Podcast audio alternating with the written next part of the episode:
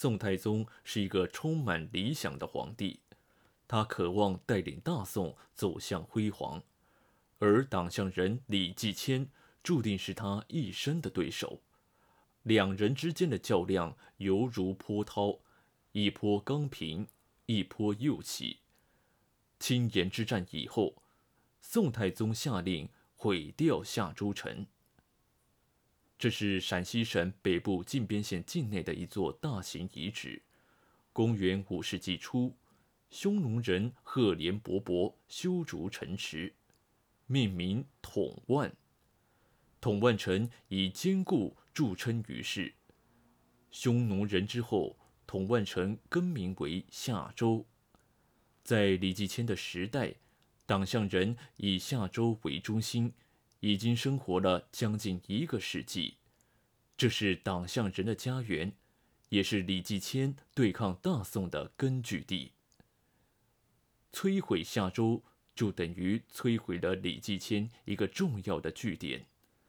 宋太宗想用坚壁清野的方法围困党项人。在这种情况下，李继迁派谋士张溥与大宋谈判。张普是一个汉人，在李继迁抗宋的过程中，他的作用举足轻重。出乎李继迁的意料，宋太宗根本就不想谈判，他扣押了张普。在宋太宗看来，失去了张普，李继迁就失去了大脑。在宁夏回族自治区灵武市。有一处古代的城市遗址，一千多年前，这里叫灵州。自丝绸之路开通以来，灵州一直是中原与西北地区之间重要的交通枢纽，因此宋帝国视灵州为战略要地，一直派重兵守卫。宋太宗不知道，李继迁也将目光转向灵州。此时的李继迁羽翼已丰，他需要更大的地盘。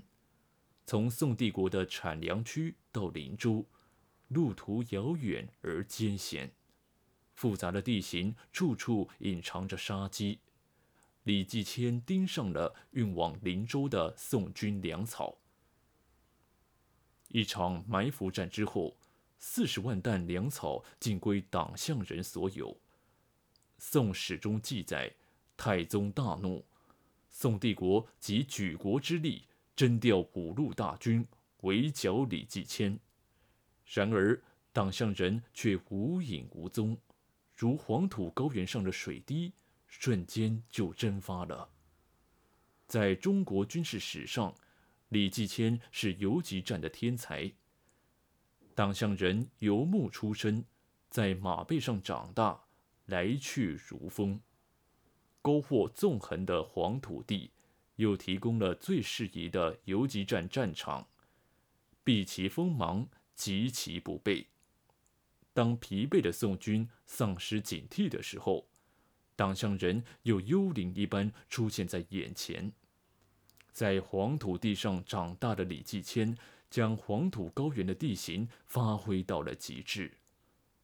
五路宋军。大败而归。汴梁城中的宋太宗束手无策，心灰意冷。身逢这样的对手，只能埋怨命运不公。第二年，宋太宗离开人世。然而，李继迁的辉煌还没有到来。公元九九七年，宋太宗死去的那一年。李继迁被宋帝国册封为夏州节度使，并释放了张溥，五州之地的管辖权重新回到了党项人手中。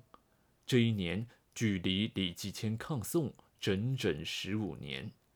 十五年的时间，李继迁卧薪尝胆，经过无数次生与死的考验，终于恢复了祖先的基业。